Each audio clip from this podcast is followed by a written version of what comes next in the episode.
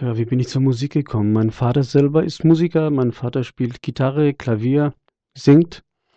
Äh, ganze Familie eigentlich, ziemlich jeder Zweite spielt irgendein Instrument. Instrumente hatten wir immer zu Hause und so kam ich zur Musik. Auch zu Frank Sinatra. Meine Eltern waren schon immer Frank Sinatra-Fans. Bin als Kind auch schon seinen Konzerten hinterhergereist, um ihn zu hören, live zu erleben und so hat er mich auch beeinflusst. Ihr hört Ismael Reinhardt. Ich bin in Freiburg ja. aufgewachsen. Titi Winterstein zum Beispiel, das war ein sehr bekannter Jazzgeiger, Cousin meiner Mutter. Mit ihm habe ich sehr viel musiziert. Oder Schnuckernack Reinhardt war bei uns immer zu Hause, ist eine Legende mittlerweile.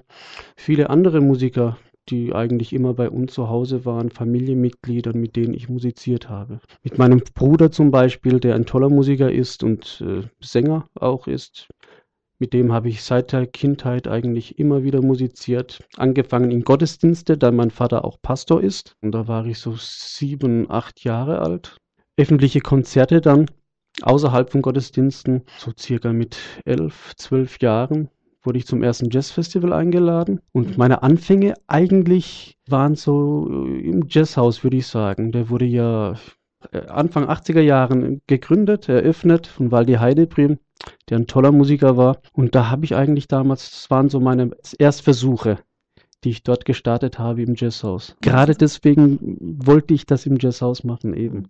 Dort waren meine Anfänge und es wird auch eine Live-CD aufgenommen von Waterpipe Records. Er spielt zusammen mit der Mr. O's Big Band am kommenden Sonntag, den 13. Dezember im Jazzhaus.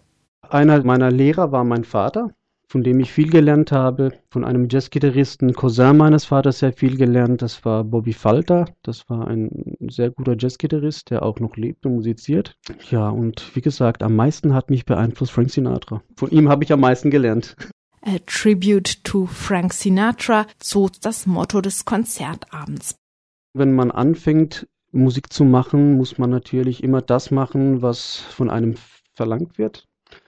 Und dann hat man oft Schwierigkeiten. Dann meine, meine Wurzeln waren natürlich immer bei Frank Sinatra und am Anfang musste ich natürlich etwas andere Sachen machen, das, was die Plattenfirmen wollten. Das war das Traditionelle, äh, was mir natürlich auch sehr nahe liegt. Äh, Django Reinhardt, mhm. einer meiner Vorbilder.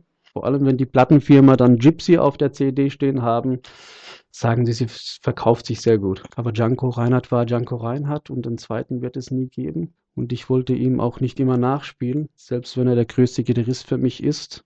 Es gibt kein, nichts Vergleichbares. Ja, aber mittlerweile darf ich das machen oder seit einigen Jahren schon das, was ich eigentlich immer machen wollte und was mir gefällt. Das ist die Musik, die ich jetzt mache. Karten gibt es ab 18 Euro im Vorverkauf oder für 20 Euro an der Abendkasse. Es gibt in jedem Stadtteil in Freiburg fast irgendeine Musikschule, die einen Zweig hat. Nur in Weingarten war das nicht der Fall.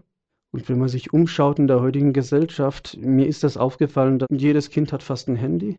Computerspiele, Musikinstrumente werden für die Kinder gar nicht mehr gekauft. Und deswegen wollte ich etwas weitergeben und ich dachte, wenn keine Musikschule in Weingarten was macht, dann versuche ich etwas weiterzugeben. Und das war der Grund. Und die Resonanz war sehr groß, größer wie ich es erwartet habe.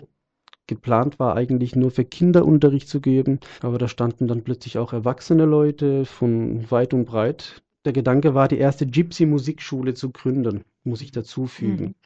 Und das hat sich dann so ausgeartet, dass ich plötzlich Unterrichtsanfragen hatte von Hamburg, mhm. aus der Schweiz, aus Frankreich, aus äh, von überall. Gab auch schon äh, Schüler, die dann äh, regelmäßig aus USA rübergekommen sind, um Unterricht zu nehmen zeitweise und wieder weg sind. Aber da ich Berufsmusiker bin, hat es die Zeit nicht zugelassen, das Ganze weiterzuführen. Und deswegen habe ich das dann nach ja, circa drei Jahren beendet. Das Konzert mit Ismail Reinhardt beginnt am Sonntag um 20 Uhr im Jazzhaus Freiburg.